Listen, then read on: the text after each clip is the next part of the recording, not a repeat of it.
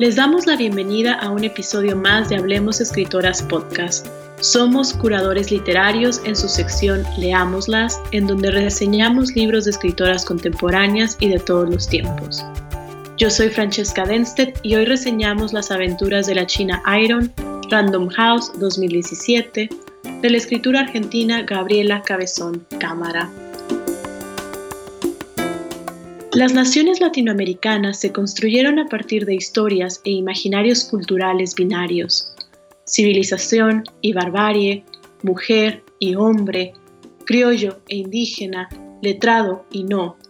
Binarios difundidos en novelas románticas que ayudaron a consolidar los estados nacionales. La investigadora Doris Sommer las llama ficciones fundacionales, es decir, ficciones instrumentos para crear buenos ciudadanos bajo las leyes de un gobierno regulador. Ejemplos de estas visiones románticas son obras como María, publicada en 1867, de Jorge Isaacs, en Colombia, Doña Bárbara, publicada en 1929, de Rómulo Gallegos, en Venezuela, o Iracema, publicada en 1810, de José de Alencar, en Brasil. Pero ¿qué pasaría si estas ficciones fueran narradas por sus personajes periféricos? Si Iracema, por ejemplo, contara sus aventuras en guaraní, o si María se decidiera por lo que hoy llamamos poliamor. En las aventuras de la China Iron, Random House 2017, Gabriela Cabezón Cámara, nacida en Buenos Aires en 1968, aventura una respuesta, Habría armonía entre este mundo de opuestos y entonces, quizá, una especie de paraíso sería posible, donde la gente pudiera disfrutar de su entorno y el trabajo solo sería el indispensable para sostener este lugar. Desde la publicación de su primera novela, La Virgen Cabeza, Eterna Cadencia, 2009, Gabriela Cabezón Cámara se ha convertido en una de las escritoras más reconocidas dentro y fuera de Argentina, hecho que llevó a que las aventuras de la China Iron estuviera entre los posibles finalistas a ganar el International Booker Prize en este año. Y es que a esta escritora le gusta contar historias que den una vuelta de tuerca a lo que se asume como normal en un imaginario hegemónico. Si en La Virgen Cabeza, Cabezón Cámara utiliza el lenguaje cumbiachero para narrar la historia de la hermana Cleopatra, una travesti líder de un barrio marginal, en las aventuras de la China Iron, la escritora toma la historia de la literatura argentina, que a su vez es la historia de Latinoamérica, y la retuerce hasta darle otro sentido. El libro problematiza con ironía uno de los mitos fundacionales más importantes en la historia, no solo argentina, sino latinoamericana, la del gaucho Martín Fierro, un poema épico de más de 2.300 versos escrito en 1872 por José Hernández, texto que delinea y delimita territorio, idioma, historia, estereotipos y nación de la patria gaucha. Las aventuras de la China Iron está dividido en tres territorios, el desierto, el fortín y tierra de nadie, que en el imaginario argentino podrían representar lo hostil y al mismo tiempo la promesa de civilización de la nación.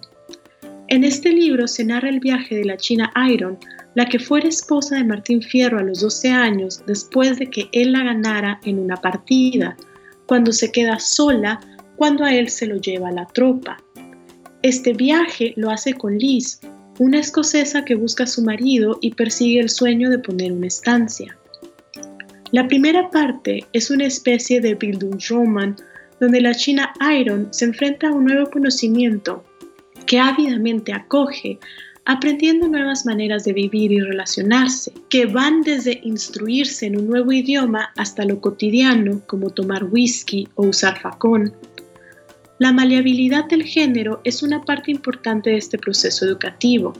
La China Iron aprende a adoptar la vestidura masculina, explora el deseo entre mujeres e indaga en la autoexploración del cuerpo femenino como fuente de placer. El viaje no lo hacen solas. Junto con ellas viaja un perro de nombre Estrella, con quien la China tiene un fuerte vínculo afectivo. Más tarde se suma Rosas, un gaucho que tiene un método para domar animales, hablarles bonito y tratarlos con respeto. La peculiar familia que conforman rompe los estereotipos y las exigencias del proyecto modernizador y fundacional que el Estado hegemónico impone, así como sucede en el cuento El Matadero, publicado en 1871 de Esteban Echeverría, la China traspasa el umbral de la inocencia y la frontera divisoria entre civilización y barbarie para aprender y entender sobre crueldad, colonización y abuso a minorías y grupos marginados por los que se asumen como letrados y cultos. Por ejemplo, en el Fortín se encuentran con el estanciero José Hernández, un hombre que está constantemente alcoholizado, pero se presenta a sí mismo como culto, moral y disciplinado, cuando en realidad no es nada más que un capataz cruel que vive del trabajo de los otros sin mucho talento más que levantar la caña. Para huir de esta crueldad, Rosas, Liz y la China huyen de la violencia, abandonando los lujos de la estancia para seguir su camino a Tierra de Nadie. Tierra de Nadie es un lugar donde viven los indígenas y que representa una especie de utopía para la peculiar familia granjera, lugar que, al final de la novela, se presentará al lector como una especie de paraíso donde hombres, mujeres y almas dobles viven en armonía con la naturaleza. De este libro muchas cosas son relevantes, pero en este momento y para esta reseña me gustaría llamar la atención de dos aspectos que en las aventuras de la China Iron van acorde con el ritmo del viaje, las transformaciones en el lenguaje y el tema del género y la sexualidad.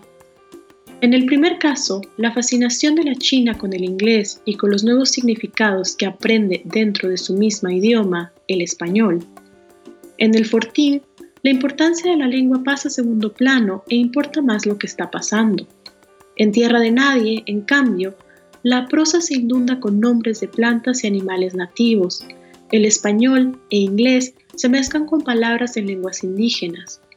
No hay una decolonización del lenguaje, sino la posibilidad de imaginarnos qué hubiera sido de Argentina si la colonialidad no se hubiera instaurado. Con el género y la sexualidad pasa algo similar. En tierra de nadie, identidades y placeres no han sido extirpados en nombre del progreso. Almas dobles, familias donde todos caben y orgías espontáneas sin juicios moralizantes. El viaje de la China Iron es la escritura de la literatura argentina y la relación con la letra, de la importancia de la sexualidad y el género y su relación con el capital, la tierra y el trabajo. Finalmente, hay que reconocer que para desquebajar o bien curizar el canon hay que conocerlo. Cabezón Cámara no solo juega a desestructurar la historia cultural de Argentina, sino que hace guiños sutiles a otras ficciones, homenajes pequeños a aquellos textos que, por un momento, retaron lo establecido sin atreverse a cambiar el rumbo. La perrita estrella es la baleia en vidas secas, publicada en 1938, del brasileño Graciliano Ramos, y la china Iron indudablemente recuerda a Yadurim, compañero de Riobaldo en Gran Town Veredas, publicado en 1956 de Joan Guimarães Rosa. Pero Cabezón Cámara se atreve y propone un nuevo camino para el imaginario cultural de la nación, una ficción desfundacional, muy queer.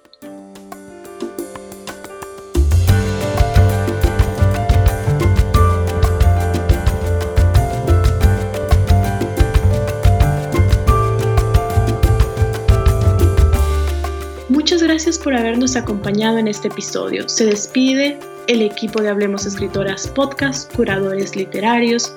Yo soy Francesca Denstedt y los invitamos a que nos sigan cada semana y a visitar nuestra página web www.hablemosescritoras.com.